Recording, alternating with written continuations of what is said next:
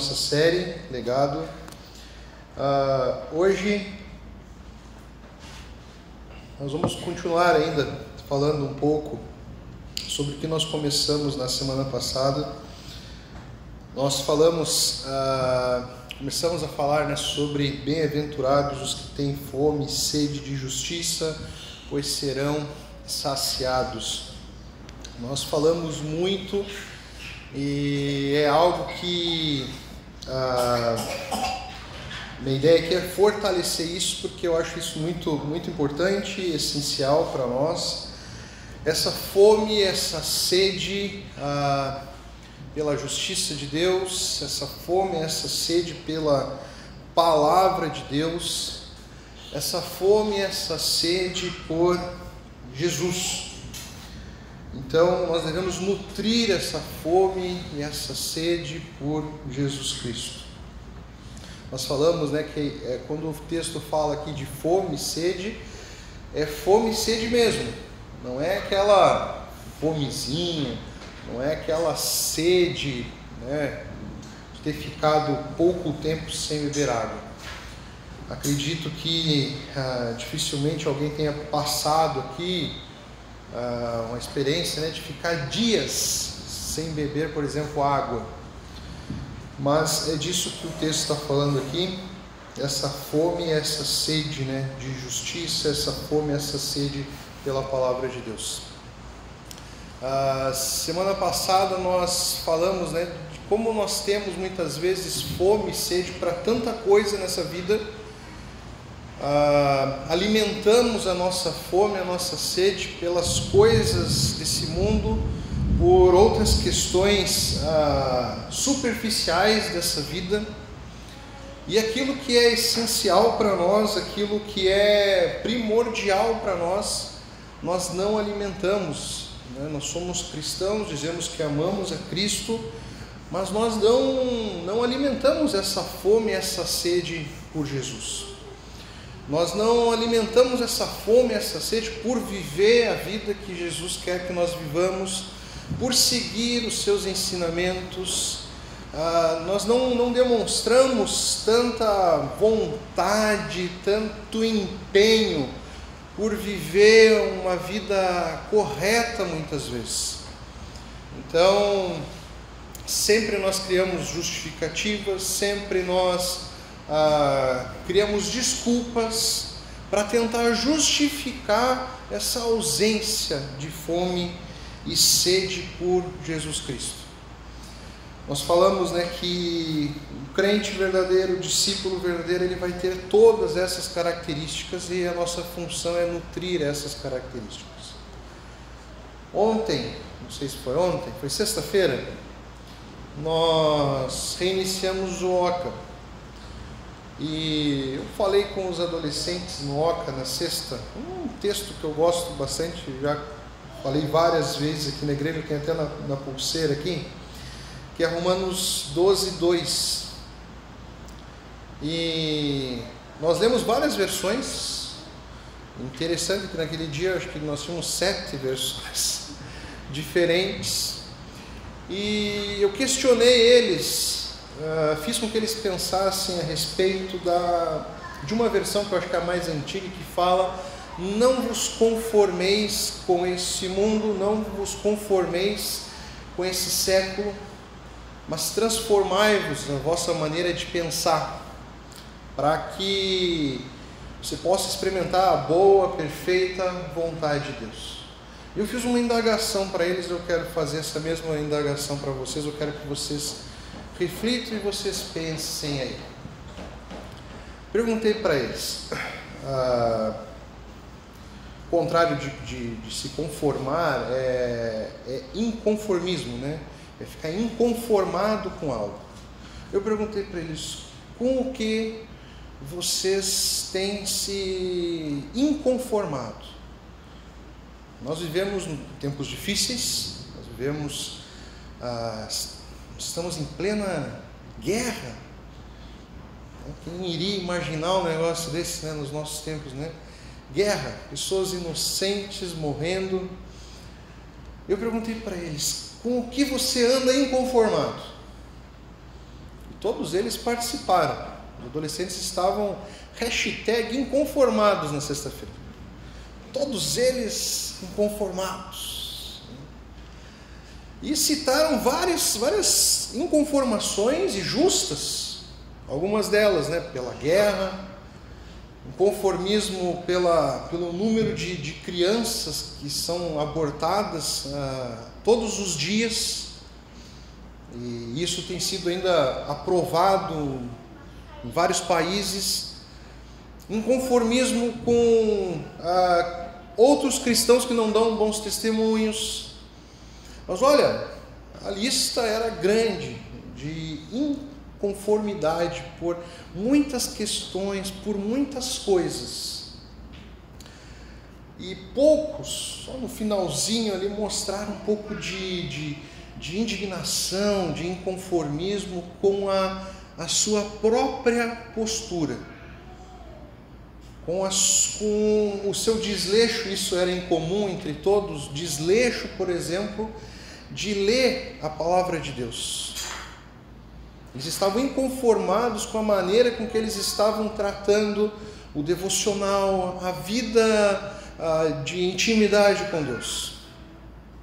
Eu falei para eles, eu tinha certeza de que eu iria ouvir uh, tudo isso que vocês falaram e tinha certeza que a maior parte das indignações de vocês, da inconformidade de vocês, era com o mundo, eram com os problemas, os pecados dos outros, das outras pessoas, com o que está acontecendo lá fora, distante.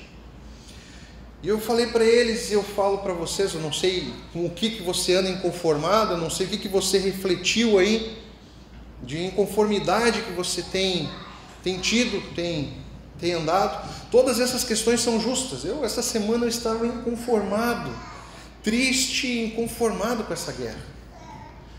E muito impactado, não sei se vocês acompanharam, acho que todo mundo deve ter visto um pouquinho aqui, um pouquinho lá pelo menos. Eu fiquei impactado né, por ver cristãos nas praças da Ucrânia ah, reunidos lá em, em oração, clamando a Deus por, por paz, por justiça, por misericórdia. Tudo isso é justo, essas outras inconformidades que você pode ter aí a respeito do que está acontecendo ao redor, violência, impunidade, tudo isso é justo. Só que, de novo, eu quero trazer aquela questão: tudo bem, isso é injusto, nós temos que nos inconformar com isso, mas nós não podemos terceirizar aquilo que está ao nosso alcance aquilo que é nossa responsabilidade de buscar, de, de, de, de, de ter essa fome e essa sede. É muito comum, né? O próprio Jesus fala, né, que a gente deve cuidar ah, ah, do cisco que dá no nosso olho e não ficar olhando para a trave que está no olho do. Jesus não falou isso à toa. Ele sabia da nossa facilidade de vermos os problemas dos outros e esquecermos dos nossos problemas. Fome e sede de justiça, fome e sede de Jesus é ter uma postura também de inconformidade com o pecado que há em nós. Inconformidade com o pecado que nós praticamos e muitas vezes nós nos conformamos com Ele na nossa vida. Nós não mostramos fome e sede para lutar e para vencer um pecado. Eu estava comentando com os adolescentes né, que algo em comum entre todos era o desleixo pela leitura, pelo devocional. E para a gente não ser hipócrita, acho que Muitos já passaram por isso, ou devem estar passando também. Mas você já reparou que para muita coisa na nossa vida, superficial muitas vezes, coisas inúteis ou coisas desse mundo, nós movemos montanhas.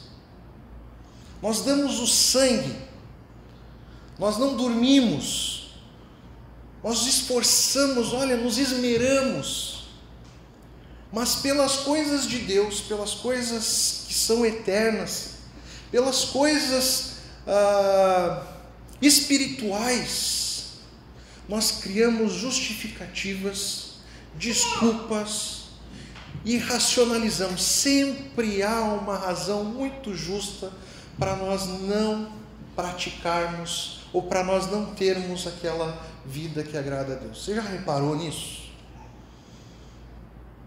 Nossa, eu já perdi as vezes de, de, de, de quanto eu me esforcei por razões inúteis na minha vida. Por bobagem. Eu falei para eles que quando eu era adolescente, tinha um free shop ali em Ribeira que uh, fechou. E os tênis, tudo. Tu tinha. Ficou famoso. Tinha tênis da Adidas original por 10 reais. Então, ficou uma fila enorme ali na Sarandí. E era liquidação. A fila era tão grande, o número de pessoas era tão grande que eles abriam, a cada 20 pessoas entravam lá dentro, eles podiam comprar o que quisessem, aí saíam, entrava mais gente. Então, eu fui com meu cunhado, que era meu cunhado desde aquela época, amém. Eu fiquei com ele de manhã cedo, umas 7 horas da manhã, 8 horas da manhã. A gente passou um dia em pé. Eu não almocei, eu não tomei café, eu não tomei água, porque eu queria um tênis da Adidas. A gente conseguiu entrar, só que quando a gente entrou, o pessoal já tinha limpado tudo. Eu fiquei todo aquele tempo, eu fiquei com tanta raiva que eu comprei qualquer coisa. Eu comprei um tênis que nem me servia ficava apertado, mas ah, aquela coisa de honra, né? Não, fiquei aqui, aqui, aqui, eu vou levar alguma coisa. Paguei acho que 20 reais em tênis da, da Adidas. Nunca usei. Olha o empenho, olha a dedicação, olha o esforço que nós depositamos em tanta coisa, mas nas coisas que são essenciais, nas coisas que fazem diferença na nossa vida, nós criamos desculpas e justificativas. E não há desculpa, não há justificativa que, que, que seja aplausível. Às vezes, até se você parar e pensar, a desculpa e a justificativa que você criou, por exemplo, para não ter o seu devocional, para não pecar, na maior parte das vezes, para não dizer todas as vezes, antes de você pecar, você pensa em pecar. Todas as justificativas, desculpas que, que nós damos são ridículas. Você já parou para pensar? Nós criamos situações, nós racionalizamos desculpas que quando a gente vai ver, nossa, eu estou deixando de ter uma devocional todos os dias por causa disso. Eu estou deixando de, de, de, de, buscar mais a Deus, de aplicar a palavra de Deus na minha vida por causa disso. A gente para e vê, a gente vê quão ridículo nós estamos sendo. Qual é a sua fome e sede por vencer os pecados que existem no seu coração e na sua mente? Estão nas suas orações? Estão nas suas orações? Você tem orado, Deus? Me ajuda a vencer a raiva.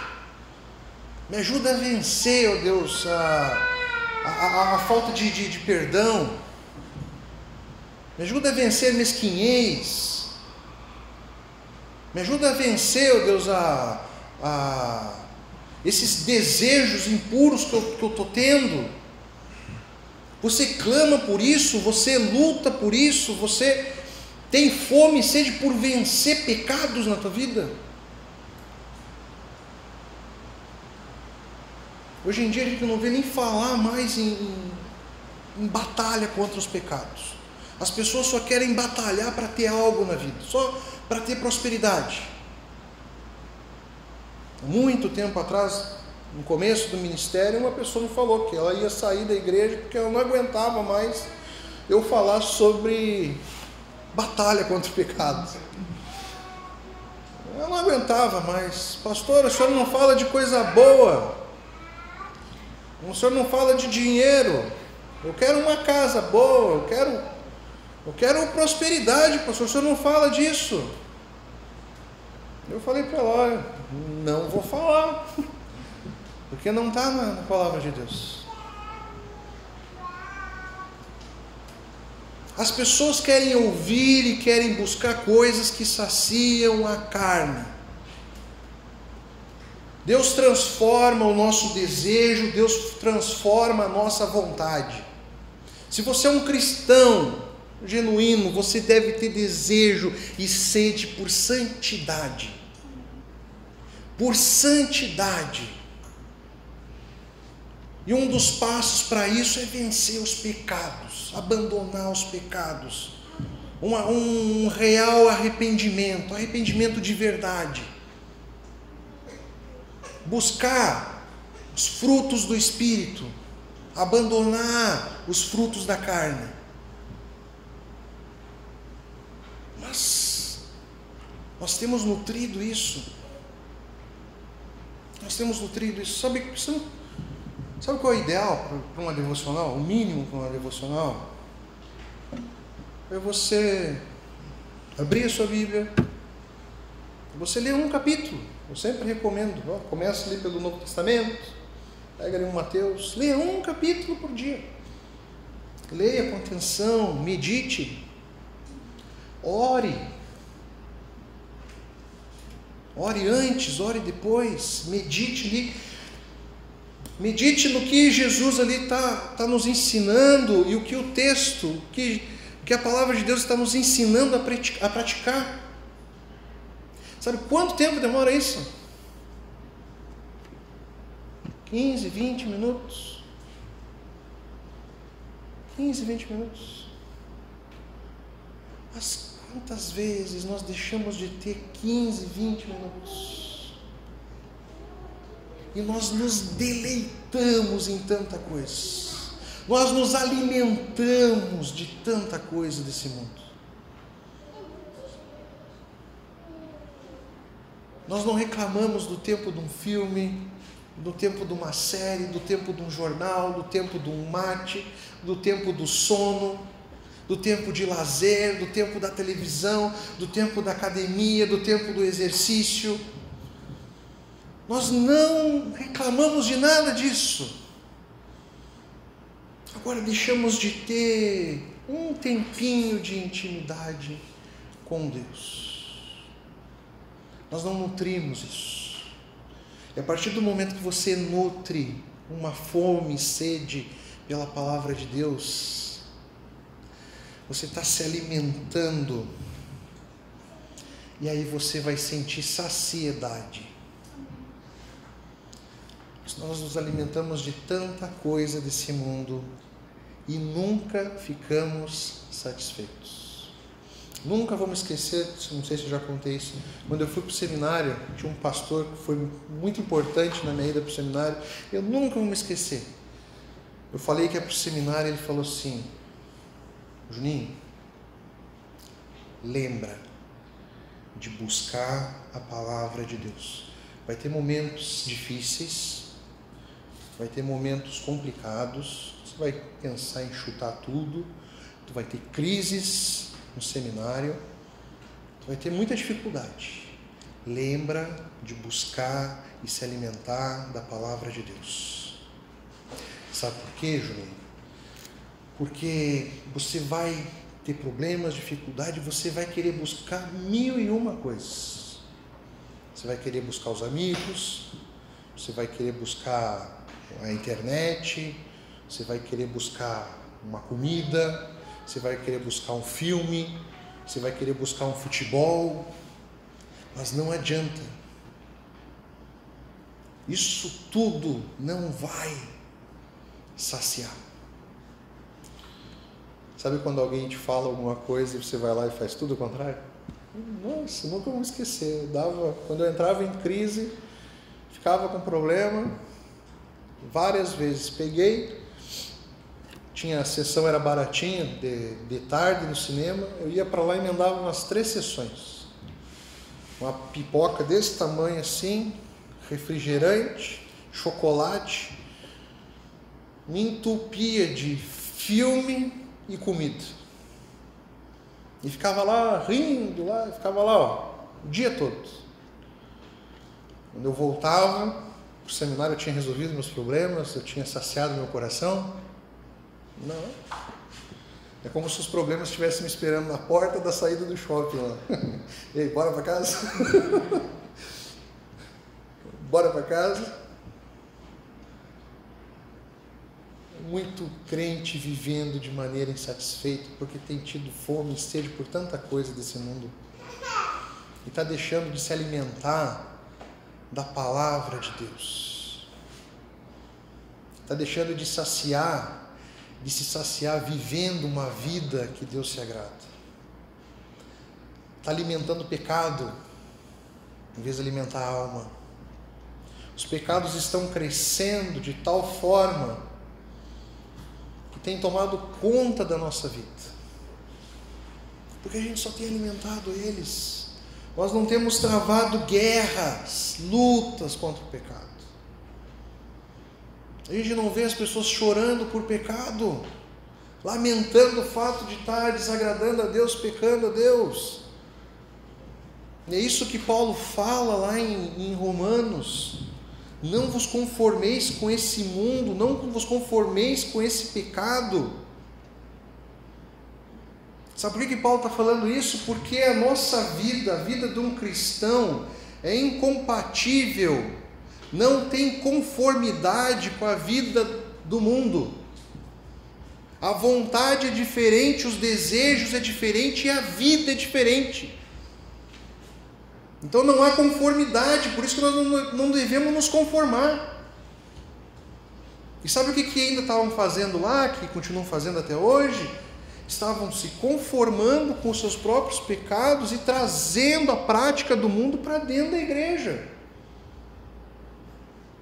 Já estavam olhando para os pecados, todos os pecados, e não vendo neles algo que desagradava a Deus. Isso para vocês verem que essa conformidade com o pecado já é velha. Ou seja, o que era pecado já não estava sendo considerado pecado, as pessoas já haviam se conformado com aquilo. Aquilo ali já fazia parte da vida. As pessoas não viam o quanto o pecado acaba com a vida, destrói as nossas vidas e separa de Deus. Está tudo normal, está tudo tranquilo. Aí Paulo fala: vocês estão se conformando com algo que é incompatível, não tem conformidade. Ao contrário disso, Paulo fala: não vos conformeis, mas transformai a vossa maneira de pensar. O crente pensa diferente do ímpio a vontade é diferente, os, os desejos são diferentes, os sonhos são diferentes. Isso é muito forte, muito forte. Tem gente que vem em busca de Deus para que Deus realize os seus sonhos, os sonhos do seu coração. E sabe qual é uma verdade que machuca muito crente? É quando ele descobre que talvez Deus vá destruir os seus sonhos e dar um, uma, um novo sonho, os sonhos dele, a vida dele, os desejos dele. Você já entendeu quando você ora, não faça minha vontade, mas faça a sua? Você tem ideia do que você está dizendo quando você está orando e falando isso? Deus, eu quero isso. Mas faça a tua vontade. Você já reparou quanto é forte isso? Você está preparado para aceitar Deus pegar os seus sonhos e fazer isso aqui, ó? Não, isso aqui não. Mas eu quero tanto isso, a minha vontade é tanto por isso. Não. Lixo. Eu tenho isso aqui para você. E aí? O crente, ele se satisfaz pelo sonho de Deus, pela vontade de Deus. Por isso que o texto fala: serão saciados. Romanos vai falar: aqueles que não se conformarem, não com o pecado, com esse mundo, e renovarem a sua maneira de pensar, experimentarão a boa e perfeita vontade de Deus. Só que para você experimentar a boa perfeita vontade de Deus, você tem que viver uma vida de não conformidade com o pecado, uma vida que agrada a Deus, e uma, uma vida que pensa diferente. Diferente.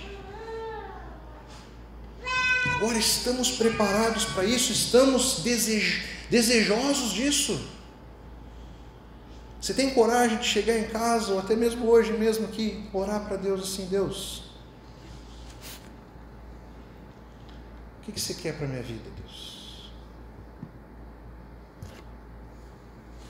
Deus, esquece tudo que eu tenho pedido. Vamos, vamos começar aqui, Deus, ó. Vou confessar os meus pecados. Me ajuda a, a, a lutar, a vencer esses pecados na vida. Deus, tanta coisa que tu tem pedido ali na tua palavra de Deus, eu, eu sei que estou errado. Ajuda, Deus, a, a viver dessa maneira que te agrade. Deus, mostra os teus sonhos para mim faça a tua vontade na minha vida. Estamos preparados para nutrir isso no nosso coração, desejar a vontade de Deus na nossa vida, desejar ter fome pelas coisas de Deus, fome por aprender e conhecer a Jesus.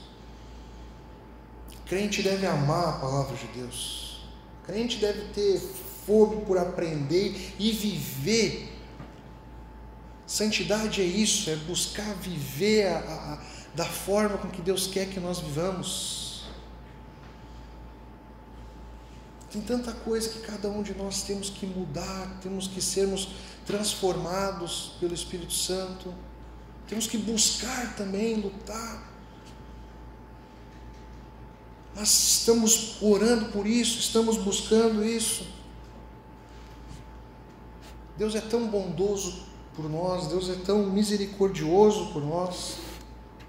Até a próxima bem-aventurança ele vai falar: Bem-aventurado, felizes os misericordiosos, pois serão tratados com misericórdia. Essa bem-aventurança nada mais é do que fazer aquilo que, que Deus fez por nós. Misericórdia é fazer algo por alguém que está ali angustiado, desesperado. Fazer algo por alguém que, que não merece. Isso é mostrar misericórdia para alguém. Ajudar alguém que está numa situação terrível, de desespero. Você olha isso nos filmes, principalmente os filmes medievais, onde as pessoas são punidas pela morte. Aí vai lá o não lembro o nome do cara que corta a cabeça? Hã? O carrasco. Lá vai o rei, está de um lado, geralmente no filme, manda o carrasco, o carrasco levanta a espada, e aí acontece, não sempre, o cara está tão desesperado que ele olha assim para o rei e fala assim: tenha misericórdia, tenha misericórdia, rei. E aí, algumas vezes, o rei vê aquele desespero, aquela angústia por aquela pessoa que está ali. Aquela pessoa realmente fez um crime, ou seja, ela não merece. Mas o rei, o que ele faz? Dá o perdão. Manda o, o, o, o carrasco recolher a espada e aquela pessoa é perdoada. Sabe por que, que nós temos que ser misericordiosos? Porque nós somos frutos da misericórdia de Deus para conosco. Amém. estávamos desesperados, angustiados, condenados a. Não tínhamos merecimento nenhum da graça de Deus, da misericórdia de Deus, porque nós pecamos, nós nos rebelamos, mas o nosso Rei, o nosso Rei Jesus, mostrou a sua justiça e mostrou a sua misericórdia. Morreu na cruz no nosso lugar. Nos deu perdão, nos absolveu de uma condenação eterna. Nós temos que ter essa sede por fazer a justiça de Deus. Mostrar misericórdia pelas pessoas que estão angustiadas, que estão desesperadas, Muitas vezes aí nós vivemos num mundo onde nós temos uma miséria enorme. Nós temos que estender a mão, nós temos que ser bondosos com essas pessoas. Nós temos que mostrar indignação por impunidade, por, por, por maus tratos, tudo isso, mas a misericórdia está dizendo que nós temos que fazer algo. Não só mostrarmos a indignação, mas colocarmos isso em prática na nossa vida a partir de nós. Não terceirizar a nossa responsabilidade. Jesus Cristo não terceirizou a sua responsabilidade, seu amor, digamos assim. Ele não terceirizou, ele deu a sua vida ali por nós. Nós temos que ter fome e sede por isso. Clamarmos, né? estamos aí, infelizmente, né? de ação, de atitude assim, nós não podemos fazer nada por essa guerra. Mas conhecemos um Deus que pode. Temos que dobrar os nossos joelhos, joelhos. Temos misericórdia daquele povo. Pessoas morrendo, gente. Guerra. Deus nos chamou para sermos pacificadores. Aquelas pessoas, aqueles cristãos lá da Ucrânia que estão lá na praça, eles não, não querem saber quem está certo, quem está errado. Eles não querem defender lado, eles só querem que tenha paz. Querem que tenha paz. Que nós possamos viver essa vida que Deus chamou para nós vivermos. Deus chamou para você viver essa vida, por mais difícil que ela seja, por mais complicada que seja, muitas vezes alimentar isso. Se Deus está dizendo que é para fazer, porque é possível. Não crie justificativas, não crie desculpas. Até eu estava falando para os adolescentes, sabe por que, que, que Deus, a palavra de Deus recomenda que a gente faça, busque Ele na primeira hora do dia? Por que, que Deus recomenda na palavra de Deus que a primeira coisa que você faça no dia é buscar Ele? É como se Ele soubesse, se a gente fosse deixar para depois, né? Aí você vai trocando, você vai buscando outras coisas. Nós temos que nos alimentar pela palavra de Deus, ela tem que ser prioridade na nossa vida. Nós temos que ter essa fome e sede por vencer pecados, abandonar pecados, essa fome e sede por praticar a palavra de Deus, não sermos meros ouvintes, não sermos meros mercadores com Deus. Estamos aqui porque queremos algo em troca. Você não entendeu o Evangelho. Você está esperando algo em troca, você não entendeu o Evangelho. Porque Deus já te deu o melhor que Ele podia te dar e não pediu nada em troca. Não pediu nem merecimento da tua parte. Entregou o seu filho ali na cruz. Nós temos que ter essa sede, essa fome por viver o Evangelho, praticar o Evangelho, levar o Evangelho às pessoas que estão ao nosso redor termos misericórdia para com essas pessoas, agirmos de graça sem ficar esperando algo em troca, sem ficar havendo merecimento por parte das pessoas. E tudo isso Jesus nos ensinou e tem nos ensinado. Amém?